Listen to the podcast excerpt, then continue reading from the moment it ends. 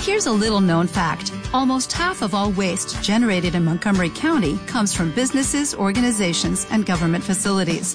Reducing the amount of waste in your workplace will have a positive impact on our environment. It can also save you money on your disposal costs. Reducing waste and recycling at your business is easy to do and is the law in Montgomery County. Make it your business to recycle right. Learn more at montgomerycountymd.gov slash recycle right or call 311.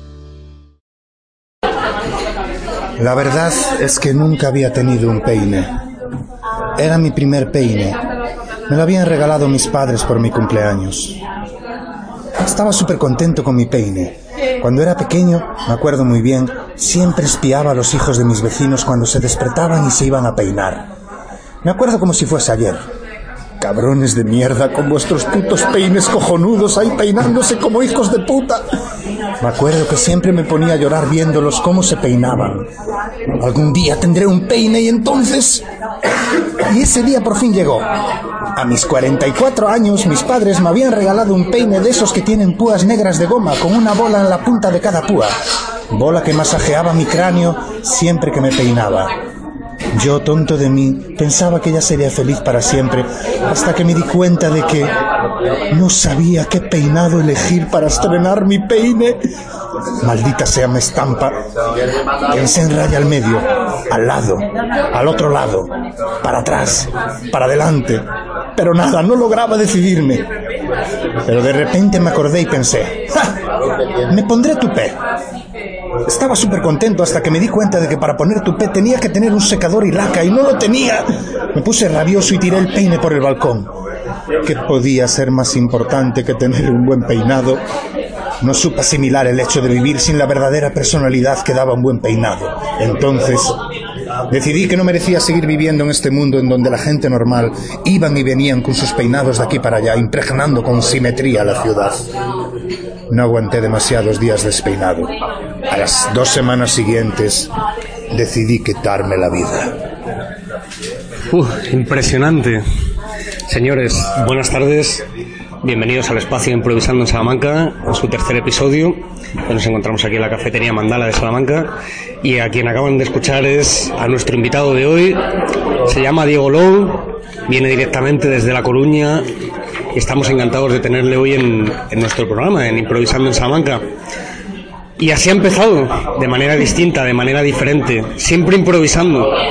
Como saben ustedes que nos gusta hacer las cosas improvisando, pero a la vez mostrando esa ilusión y esa pasión que ponemos en todo. Y con este relato, en este sábado 3 de febrero de 2018, hemos em- querido empezar este programa haciéndolo de manera diferente, haciéndolo de manera original y sobre todo dando la voz a nuestros invitados y que nos hablen de, de esos pequeños trabajos, de esas pequeñas creaciones que tanto nos motivan y que queremos darles a conocer. Diego, es un placer tenerte hoy aquí. Eh, ¿Cómo estás? ¿Qué, ¿Cómo te sientes? ¿Qué tal llevas el sábado? Hola Alberto, muchas gracias. Pues es un placer pues grandísimo porque bueno, pues primero por conocerte, que te conocí hoy, que joder, pues me, me, me pareces un tipo sin haberte conocido antes, no sé, me transmitías, me transmites algo súper guay, muy bonito, me pareces una persona muy interesante. Y, claro, fue la magia esta de conocerte y bueno, pues es un día especial porque he venido aquí para hacer esto, para ver amigos, porque sabes que estuve aquí unos años viviendo, trabajando aquí y bueno, muy bien, me siento muy bien aquí contigo.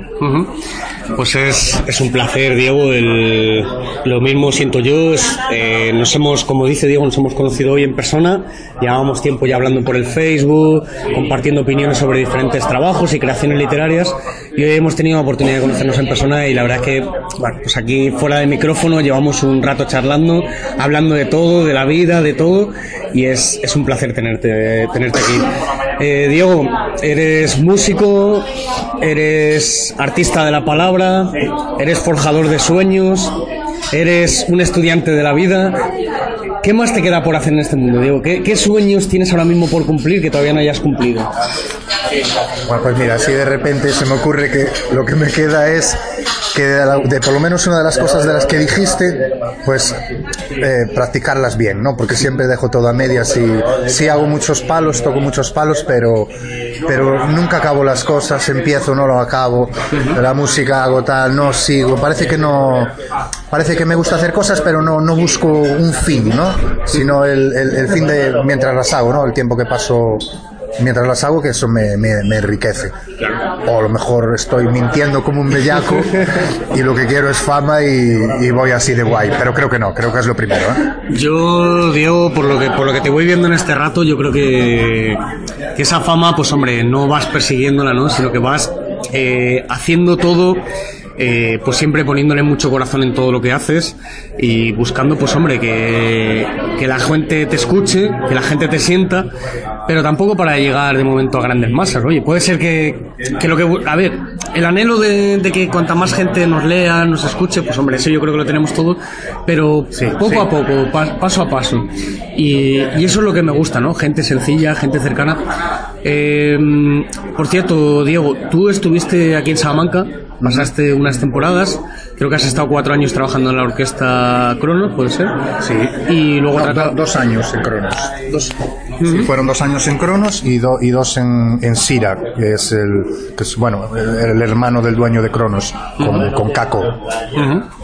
¿Y qué tal fue tu, qué, qué, tal fue tu paso por Salamanca, Diego? Cuéntanos, ¿qué, cómo, ¿qué recuerdos tienes de Salamanca? Bueno, pues para mí Salamanca fue primero la oportunidad de, bueno, fue cuando salí de casa de, mi madre, de mis padres, fui a vivir solo y fue eso ya fue lo primero, ¿no? Y para mí fue pues increíble. Para Salamanca siempre me pareció mágica. Eh, estuve cuatro años aquí, después estuve otros dos hace muy poco, además, seis años en total y bueno, no sé, mágica, me pasaron muchísimas cosas, muchas anécdotas y llevo a Salamanca pues, pues como, como parte de mí, la verdad. Pues es, es, una maravilla que, bueno, pues que una persona que viene de, de, de, fuera, pues hombre, pues hable también de Salamanca. Em, una pregunta, Diego que dentro de los géneros eh, que, que, realizas, ¿no? es decir, de la poesía, de la música, ¿cuál es el que cuál es el que más te motiva? ¿O prefieres escribir relatos? ¿Qué es lo que dentro de todos estos géneros cuál es el que más te inspira, más te motiva, el que el que más te gusta, vamos a decirlo así? Bueno, pues como pudisteis ver el primer relato que habla de un peine, pues mira, tengo unos relatos que le llamo relatos, cuentos, perdón, son cuentos supuestamente absurdos. Lo llamo así porque me gusta hablar de cosas que parece aparentemente que son raras y que a lo mejor no tienen mucho sentido. Aquí este un chico que tiene un peine, ¿no? Que quería un peine, a los 40 años se lo compran, al final se quita la vida, ¿no? Y claro, parece absurdo, pero en realidad si lo piensas, sigue, sí en la sociedad. Hay un, un, rollo que prima de que parece que casi lo más importante o lo que más queremos es estar guapos, ¿no? O sea, nos dan igual otras cosas, o sea, buscamos la belleza por encima de todo, parece que solo nos fijamos en eso, entonces es una manera de exagerar algo que creo que es realmente real, por eso los cuentos son supuestamente absurdos, o sea, me gusta escribir sobre cosas raras, extrañas, graciosas, serias, algunas muy brutas, tengo cosas muy, muy brutas.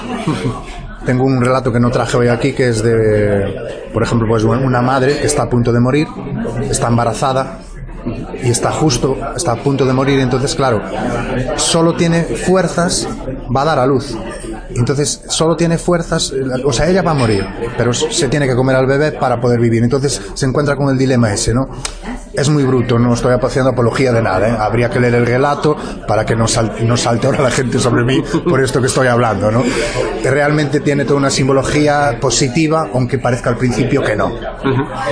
Sí, hombre, también lo, comentábamos antes fuera de micrófono, decíamos que bueno, que, que, lo absurdo, pero, pero buscando ese reflejo de la sociedad actual. O sea, no, no tiene por qué ser lo absurdo como algo visto como algo negativo, Diego, sino que precisamente hablábamos de la figura de Valle Inclán, gallego, gallego universal, que decíamos que, que, que lo absurdo eh, lo convertía en, en, arte, ¿no? Es decir, buscaba ese trasfondo de, de, reducir a lo absurdo, pues un poco la sociedad que, que, vivía en aquel momento, ¿no?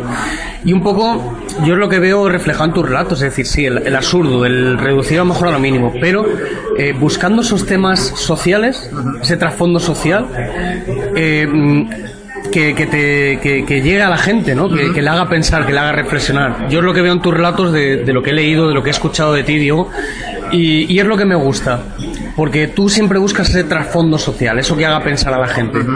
Eh, ¿Cómo ves la sociedad actual, Diego? ¿Qué, es, qué, qué valores ves en nuestra sociedad hoy en día? Eh, si tú, por ejemplo, tuvieras que escribir un relato de esta sociedad que legaras a, pues imagínate, a los nuestros descendientes dentro de 100 años, que vaya a leer la gente sobre, sobre comienzos del siglo XXI, ¿Cómo definirías esta sociedad? Cuéntanos un poco, o sea, ¿qué es para ti la sociedad? Yo sé que buscas ese, en todas tus creaciones buscas ese trasfondo social y que eres una persona muy involucrada socialmente. ¿Qué, ¿Cómo definirías eh, lo que es la sociedad de hoy en día? Vaya, vaya, vaya pregunta. Vamos a ver, yo.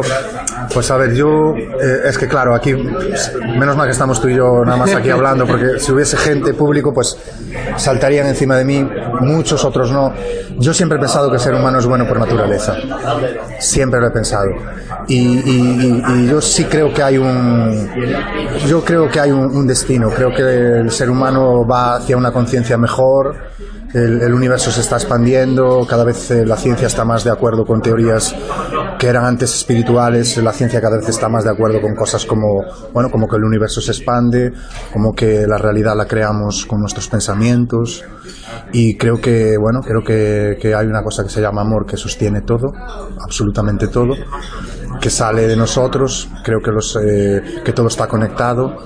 Eh, la cábala habla de eso, habla que hay varios estados, primero el mineral, vegetal, eh, animal y humano, y el humano, bueno, pues tiene un poco la responsabilidad de hacer que todo vaya bien, va despacio, somos primitivos, pero mira, para definirlo diría que el, que el, que el mundo es como una especie de parto, nos encontramos en un momento en el que estamos en un parto donde van a hacer algo bueno, bonito, pero claro, todo parto es, es doloroso y por eso eh, estamos en este momento tan doloroso, pero estoy seguro de que, de que ese dolor va a salir algo increíble.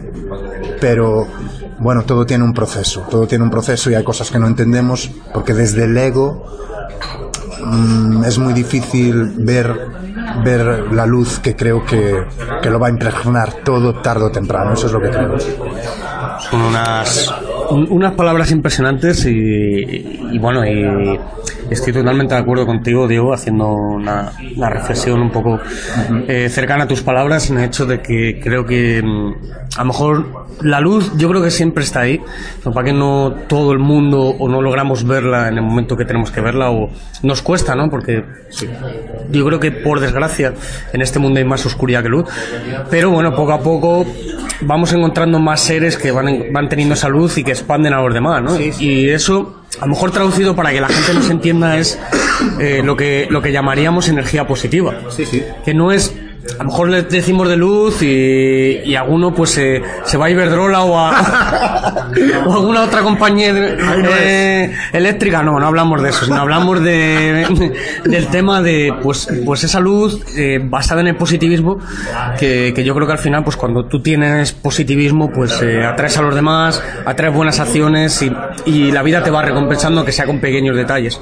Entonces eso es lo que, lo que creo que sí que poco a poco vamos logrando, aunque pues eso, por las noticias que vemos de guerras, de violaciones, de abusos, de tal, pues a lo mejor nos cueste ver esa luz, pero sí que es cierto que yo también creo que vamos hacia una parte de un mundo más con más luz, aunque, aunque la imagen que nos quieran transmitir sea la contraria. Entonces estoy totalmente de acuerdo contigo, Diego, y, y- y creo que precisamente quería preguntarte por esto porque es lo que tú tratas de reflejar en tus relatos. Entonces también para acercarlo a los oyentes y que mm, conozcan un poco más tu, tu forma de crear, porque va por ese sendero de luz, ese sendero, y a mí es lo que, lo que quería que, que, que transmitieras. Y ahora pues mm, vamos en esta conversación que estamos teniendo con Diego Low, les recuerdo que, es- que ha venido directamente desde La Coruña, que está aquí, que estamos conversando con él esta mañana, que está siendo un verdadero placer. Nos va a leer otro relato para, para hacer una pausa en esta, en esta charla. Otro relato se está, se está preparando. Eh, está buscando un relato, está buscando los papeles. Estoy buscando, no sé qué leer, no sé qué leer, si le- tengo aquí varias cosas, pero claro, como, como, como, me- como, como tu programa es improvisado, no, pues no he preparado nada. Y entonces no sé si leer uno que tengo ahí de una galleta, o bueno, ya que hablamos de humanidad, vamos a hablar de, de lo que cre- de- de mi perspectiva sobre el amor que, que tiene la humanidad eh, habitualmente, la mayoría, de la que yo, por ejemplo, a pesar de que mi ignorancia puede hacer que piense que, que actúe igual que la mayoría, no estoy de acuerdo. Bueno, me acabo de liar que te cagas, pero vamos, no estoy de acuerdo en, en- en- el amor como lo practicamos habitualmente, ¿no? Posesivo. Eh, bueno, yo, yo he sido posesivo, yo he errado muchas veces, he sido celoso, he cometido muchos errores y, bueno, a veces hablamos de amor y en realidad no, no sabemos lo que es. Yo el primero.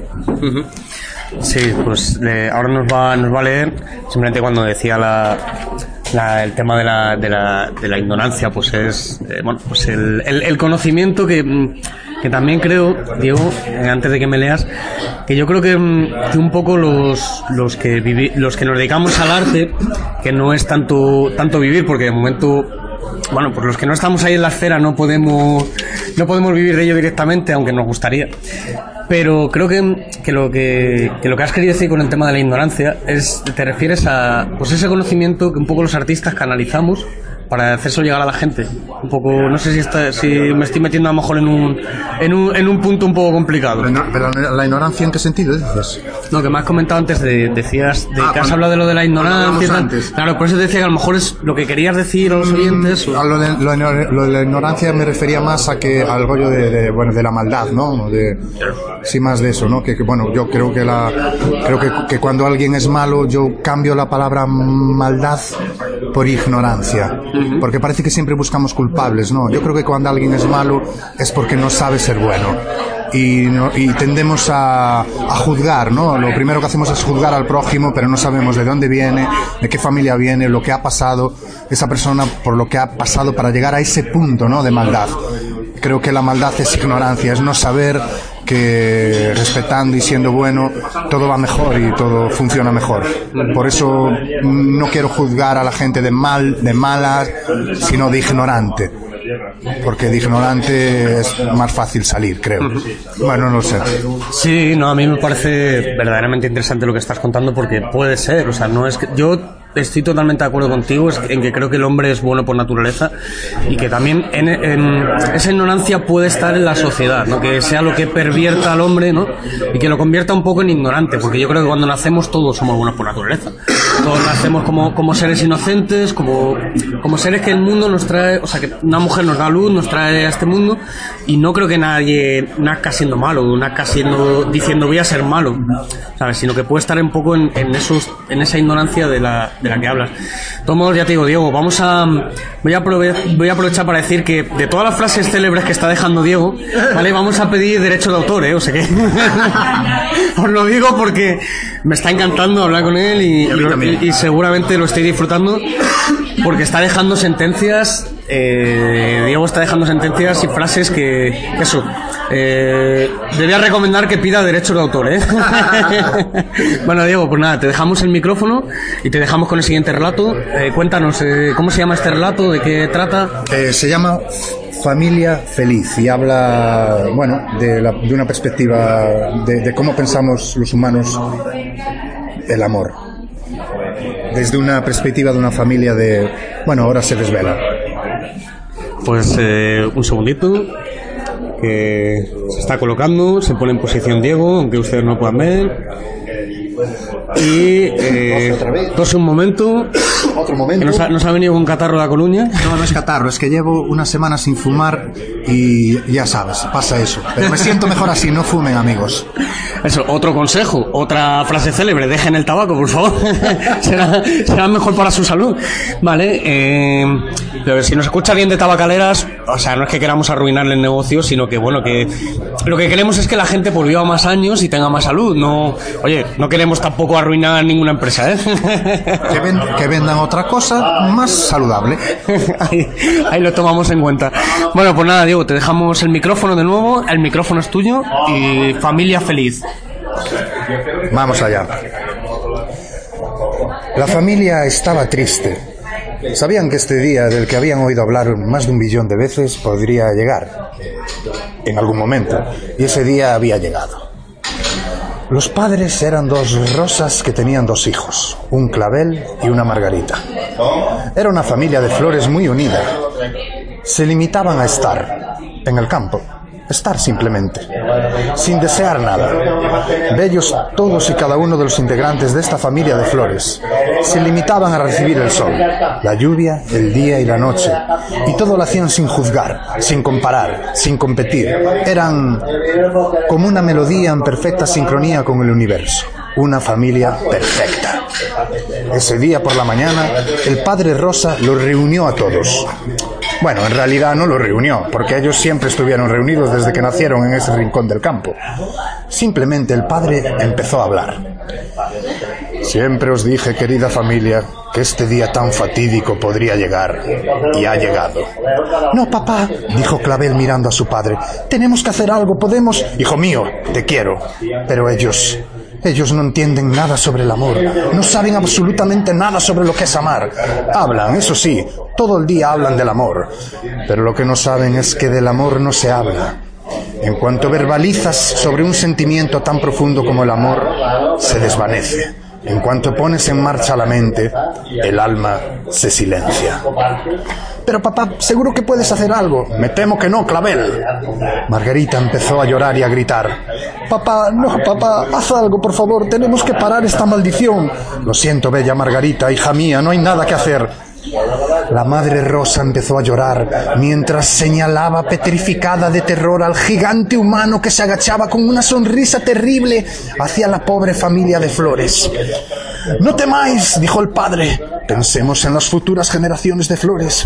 Puede que algún día los humanos entiendan por fin lo que es el amor y podamos convivir todos juntos en un mundo mejor. Y entre sollozos de pétalos de flores, el humano arrancó primero a Madre Flor, sujetándola por el tallo, estrangulándola y tirando con precisión mortal, mientras restos del cuerpo caían sobre, sobre Clavel, Padre Rosa y Margarita. Después, aprovechando que los demás estaban más o menos juntos, los agarró a todos a la vez y los arrancó formando un ramillete sangriento del que el humano no era consciente. Murieron en el acto. Habían partido sus cuerpos en dos al separarlos de su madre tierra, y ahora, con el ramo de la familia muerta en la mano, corría hacia otra humana que lo esperaba sentada en un banco.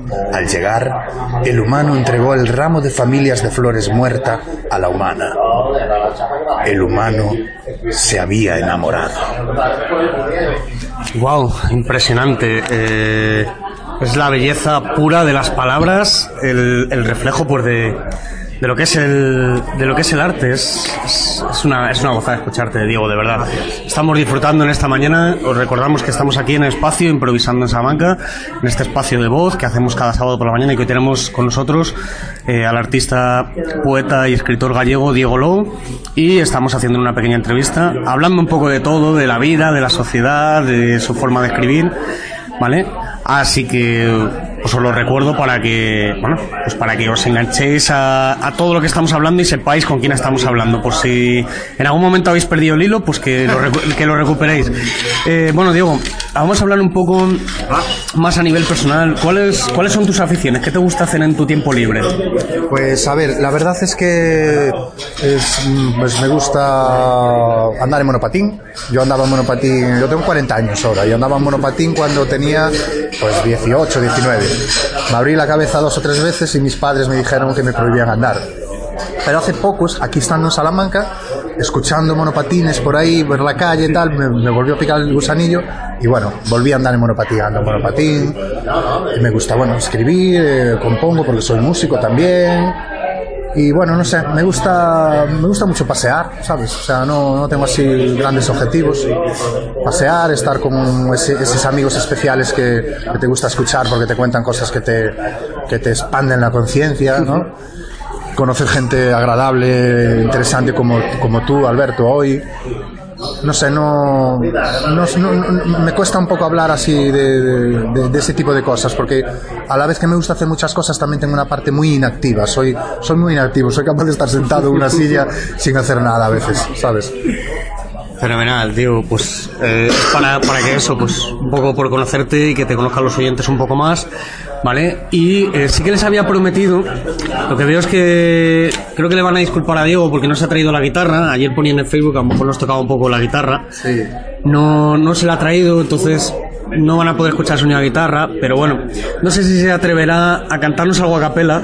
¿Te atreves ahora, Diego, a, a cantarnos aunque sea un fragmento, un minuto de alguna canción, la que tú, la que tú gustes, así a capela, si- sin guitarra, algo que te venga a la cabeza ahora de algún, de alguna canción que estés acostumbrado a tocar? para, para deleitar a los oyentes aquí ahora en esta mañana de sábado. Guau, pues me pillas, me pillas, pero, pero brutalísimo, ¿eh? O sea, brutalísimo de, de, de, de- de difícil, no sé. Podría, pues no sé, no sé qué decir. No, no, me pillas. Puedo, mira, ya ves, no puedo decir por vocablos así sin, sin mucho sentido. Pues en este momento me pillas un poco, no, no me voy a atrever. No me voy a atrever a cantar hoy, pero puedo mandar un tema y dejarlo ahí subido para que lo quieran escuchar otro día, a lo mejor en mi, en mi, tengo un can, mira, tengo un- en Facebook una cosa que se llama, eh, una página que se llama eh, Low, Paraíso de Creaciones, Diego Low.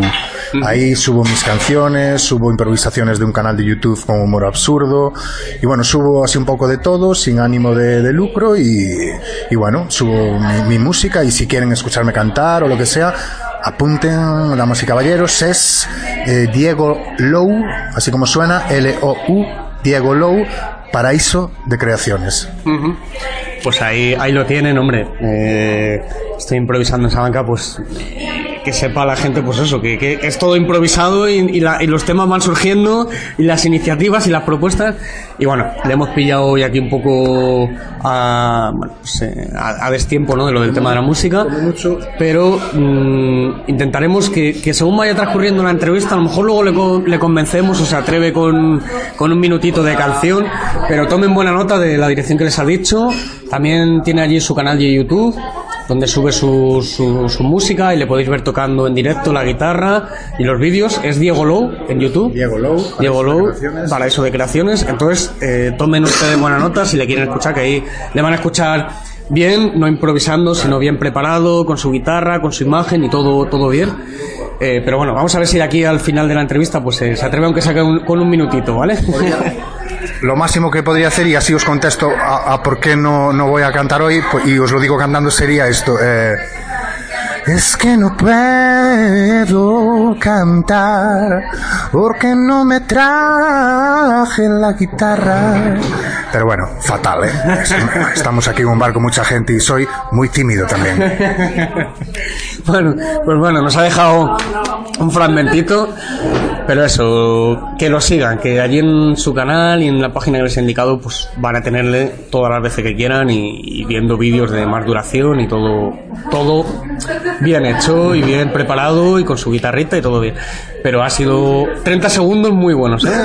Les puedo asegurar que acaban de entrar cuatro o cinco personas en el bar, que se han puesto aquí alrededor nuestro y, y nos, y nos están aquí escuchando, aunque sea un poco tímido, que cualquiera lo diría. Yo les puedo asegurar que, que en un ratito que llevamos una conversación, para nada de tímido, lo que le veo es todo lo contrario, muy extrovertido. A lo mejor puede ser que seas. La Que te, que te cueste a la hora de cantar. Ahí, ahí lo matizamos. no se piense, porque Diego es una persona que, le- no, aunque no lo puedan ver, está siempre con la sonrisa en la cara, afrontando todo con positivismo, con mucha alegría. Me, me, me está encantando, de verdad. Hoy en día, hoy está siendo sábado muy, muy bueno.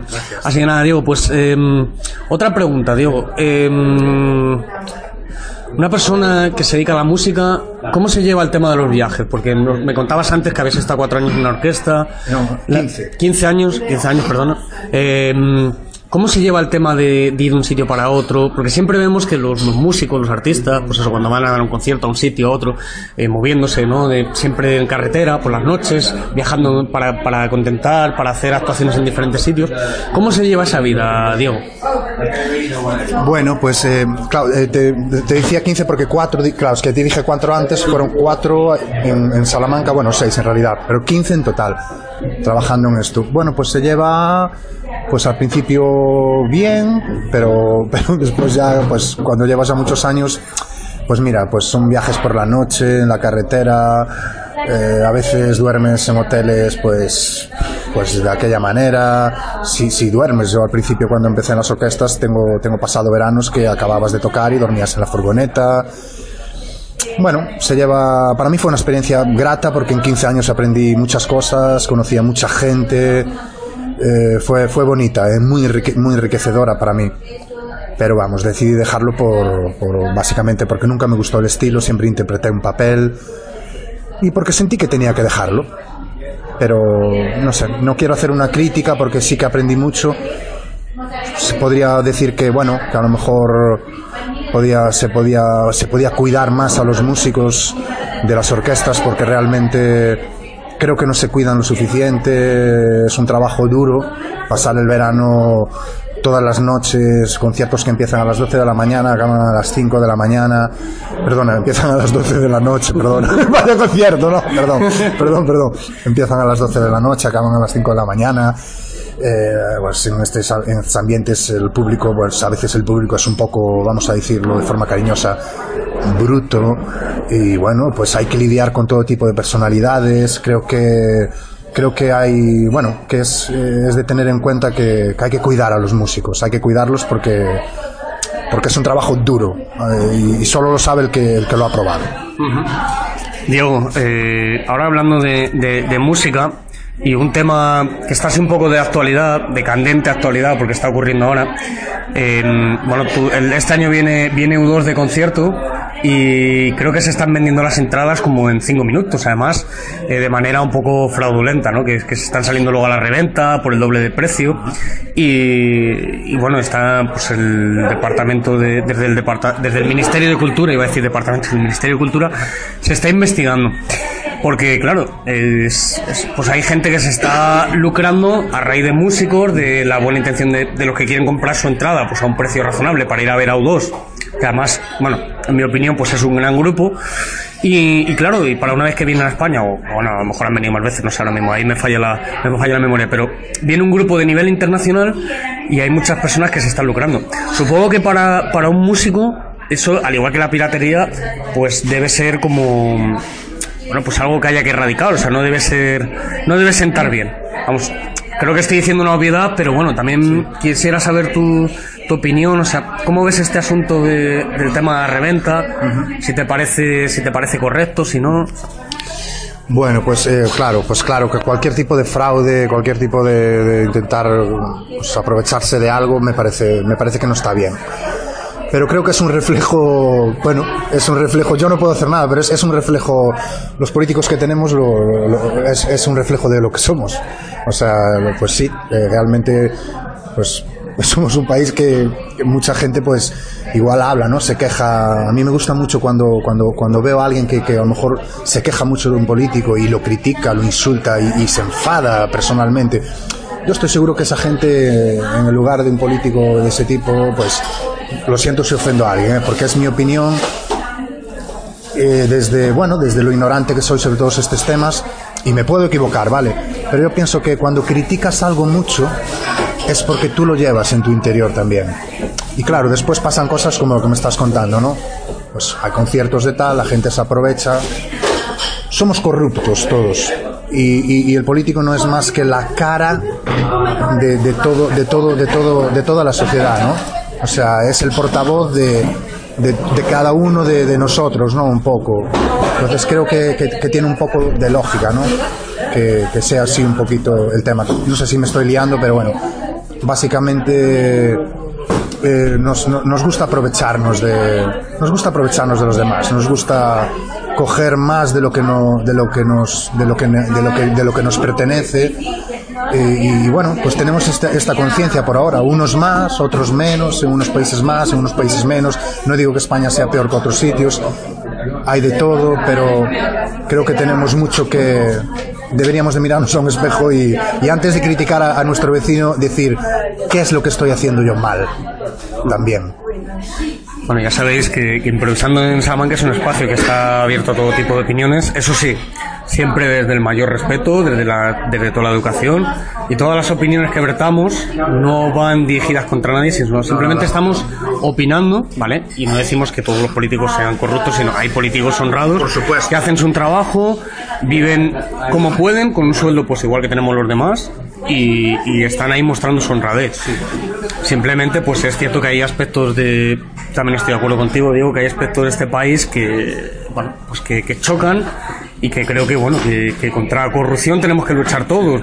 Y es más, te diría, igual que ahora mismo estamos logrando en el tema de poco a poco, las mujeres están logrando esa igualdad tan anhelada y se están haciendo, se están llevando políticas pues para, para lograr esa igualdad y para luchar contra la violencia de género, contra los abusos, que, que haya leyes que impongan eso, creo que eh, también, a la vez que se imponen esas leyes, esos políticos corruptos que, que siguen ahí pues, pues luchando, que, luchan por nuestros derechos, creo que la corrupción también habría que erradicarla y habría que poner leyes más duras contra todos estos corruptos y que no se vayan de rosita ni se vayan a... mm, a otros lugares evadiendo sus responsabilidades, ¿no?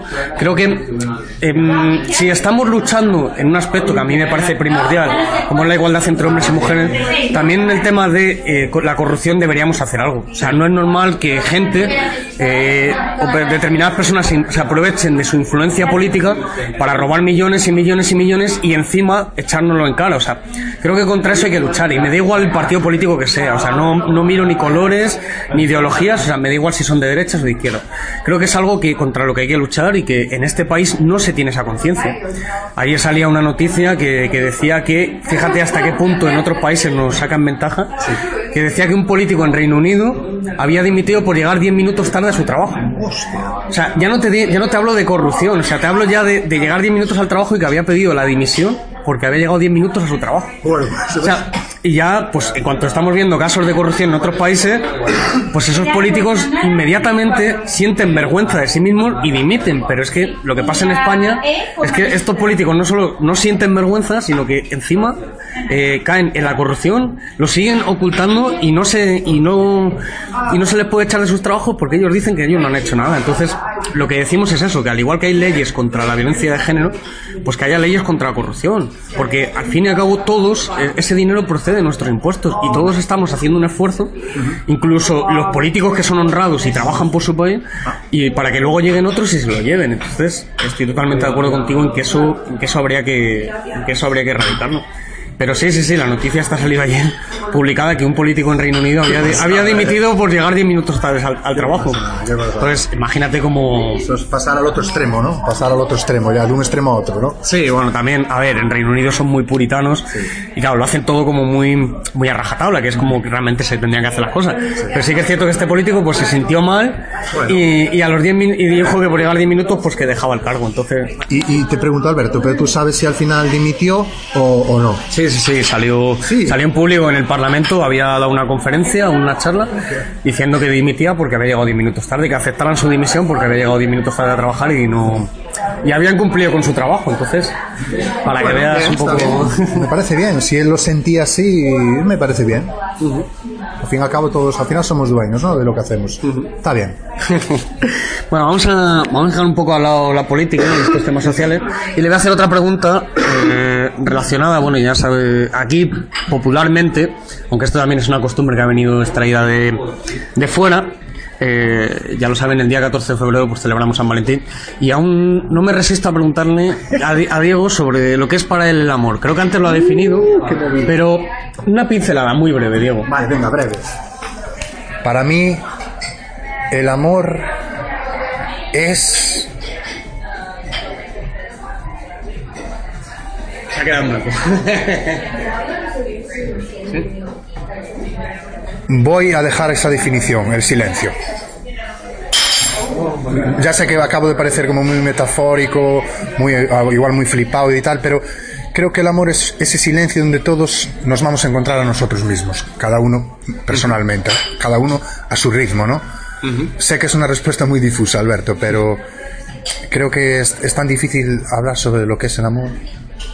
No lo sé. Fenomenal, pues ahí lo dejamos con el, con el silencio, que me parece que es una respuesta pues también muy acertada, ¿no? El amor es algo muy es subjetivo de cada uno y lo has hecho bien. Yo me quedé así como diciendo qué hace, ¿no? Que, que está guardando aquí silencio, pero sí, vamos a dejarlo con esa respuesta. Y nada, digo, vamos a ir terminando la entrevista, ¿vale? Con eh, si los últimos los últimos relatos que quieras leer. Uno, un poema. Un, un poemita, vale. Pues un poema. Le vamos a dejar a Diego que lea un poema, el que él quiera. Está buscando los papeles. ¿Te ¿Puedo hacer una pregunta, Alberto? Sí, pregunta. Te pregunto, Alberto, porque de verdad que no lo sé. Eh, no tiene por qué rimar, puede ser un poema igual. Claro, lo que tú, lo que tú quieras. Aunque no rimes, poema igual. Mm, yo cuando ver, hay, hay discrepancia. Yo siempre, mira, me has hecho una pregunta, ¿no? Pues si me hicieran la entrevista también a mí, Diego. Porque es una pregunta que me suelen decir que por qué no me defino yo como un poeta, pero yo soy una persona que escribo verso libre. Y yo siempre digo, yo soy eh, de un prosista poético, porque me gusta mucho escribir prosa poética, o un versista. Lo que pasa que, bueno, que lo de los versistas, la, la gente te lo puede relacionar con la Biblia y demás, eh, con los evangelistas, y que realmente escribían versos. Entonces, no sé, eh, ahí está yo creo que un poco la discusión, ¿no? Sí, sí, sí. No, yo no, creo, es que yo lo yo digo- para mí realmente es que la poesía como es algo que me da tanto respeto, que me infunde tanto respeto, que me cuesta, yo por eso no me considero poeta, porque tengo mucho respeto a los poetas. Entonces, a mí sí, para mí la poesía es la que rima, o sea, la que, el- los poetas que buscan esa rima sonante, consonante. Ah, vale, vale. Pero hoy en día también lo bueno es que, eh, mira, ahí hemos generado otro debate. Mira, la poesía también se está abriendo hoy en día. Y si tú vas a micrófonos abiertos y ves el ambiente cultural, la gente cada vez escribe más versos libres y se considera poesía. Entonces, es una discusión, ¿no? También que podríamos tener otro debate muy interesante sobre qué es la poesía en el siglo XXI. Porque realmente en otros siglos yo creo que la poesía se curraba, se trabajaba más en el sentido de buscar la rima, de buscar tal, pero ahora ya se, se va haciendo más verso libre. Entonces me has hecho una buena pregunta, yo no sabría cómo responderte. Se, se puede, yo creo que se puede considerar poes- poesía según los cánones de la época, pero a lo mejor si viene ahora mismo eh, Federico García Lorca, pues nos diría, tendría otra opinión diferente, pero, pero claro, entonces, no sé. Sí, bueno, lo preguntaba porque realmente no lo sé. Entonces lo que voy a hacer es leer algo y cada uno que, que- que le apetezca, pues que quiera, pues que si a uno le parece poesía, pues poesía. Me da igual, que cada uno lo califique como quiera. A mí realmente me da igual. Solo, yo solo lo voy a leer. A mí lo que considero, eh, yo redefiniría el concepto de poesía como palabras que llegan al corazón, palabras que llegan al alma. Podría ser mm, definir, hombre, poesía como una sola palabra, pero Vale. podríamos decirlo que al final la poesía son palabras que llegan al, al corazón de la gente porque surgen del corazón de los autores. Me gusta. Y, lo- y los autores somos personas. Me gusta esa definición. Entonces vamos a definirlo así, Diego. Yo te dejo el micrófono, que ya estoy hablando bastante hoy.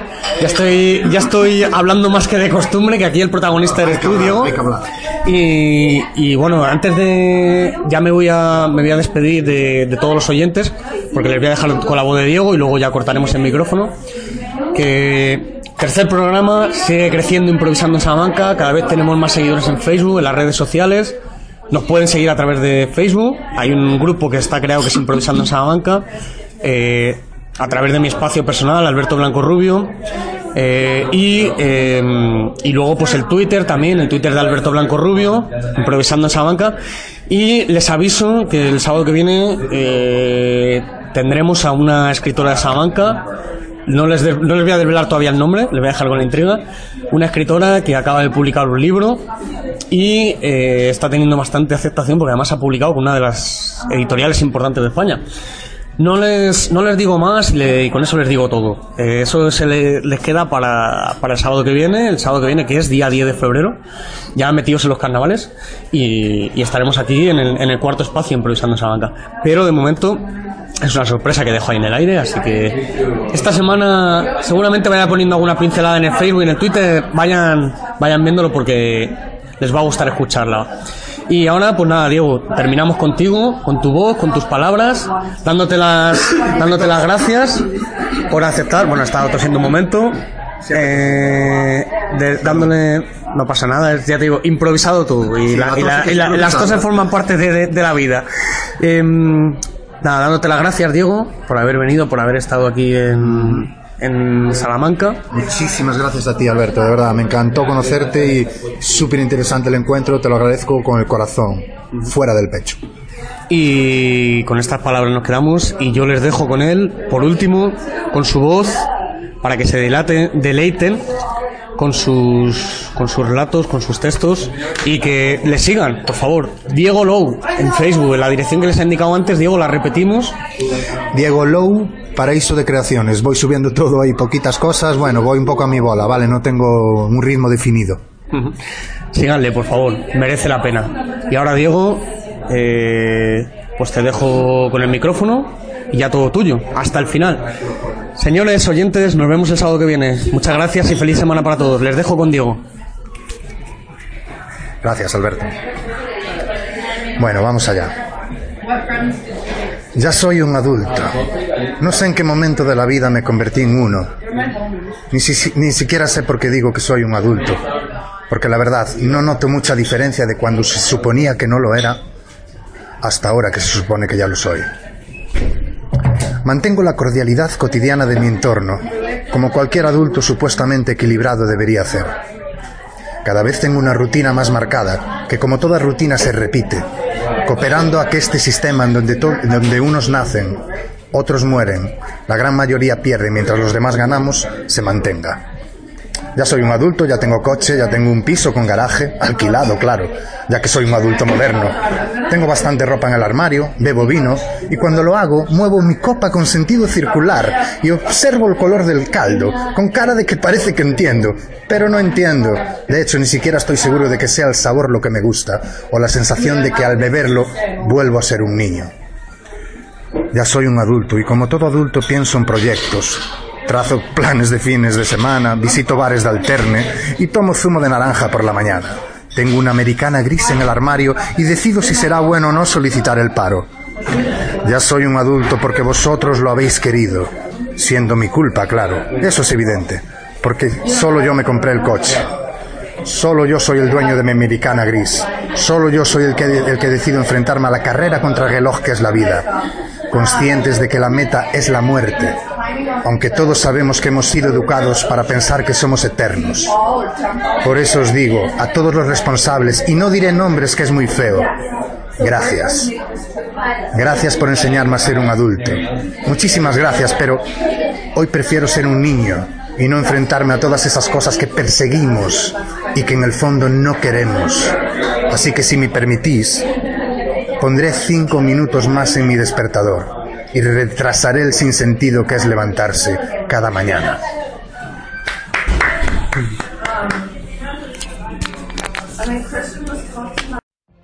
What if you could have a career where the opportunities are as vast as our nation, where it's not about mission statements, but a shared mission? At U.S. Customs and Border Protection, we go beyond to protect more than borders, from ship to shore, air to ground, cities to local communities. CBP agents and officers are keeping people safe. Join U.S. Customs and Border Protection and go beyond for something far greater than yourself. Learn more at cbp.gov/careers.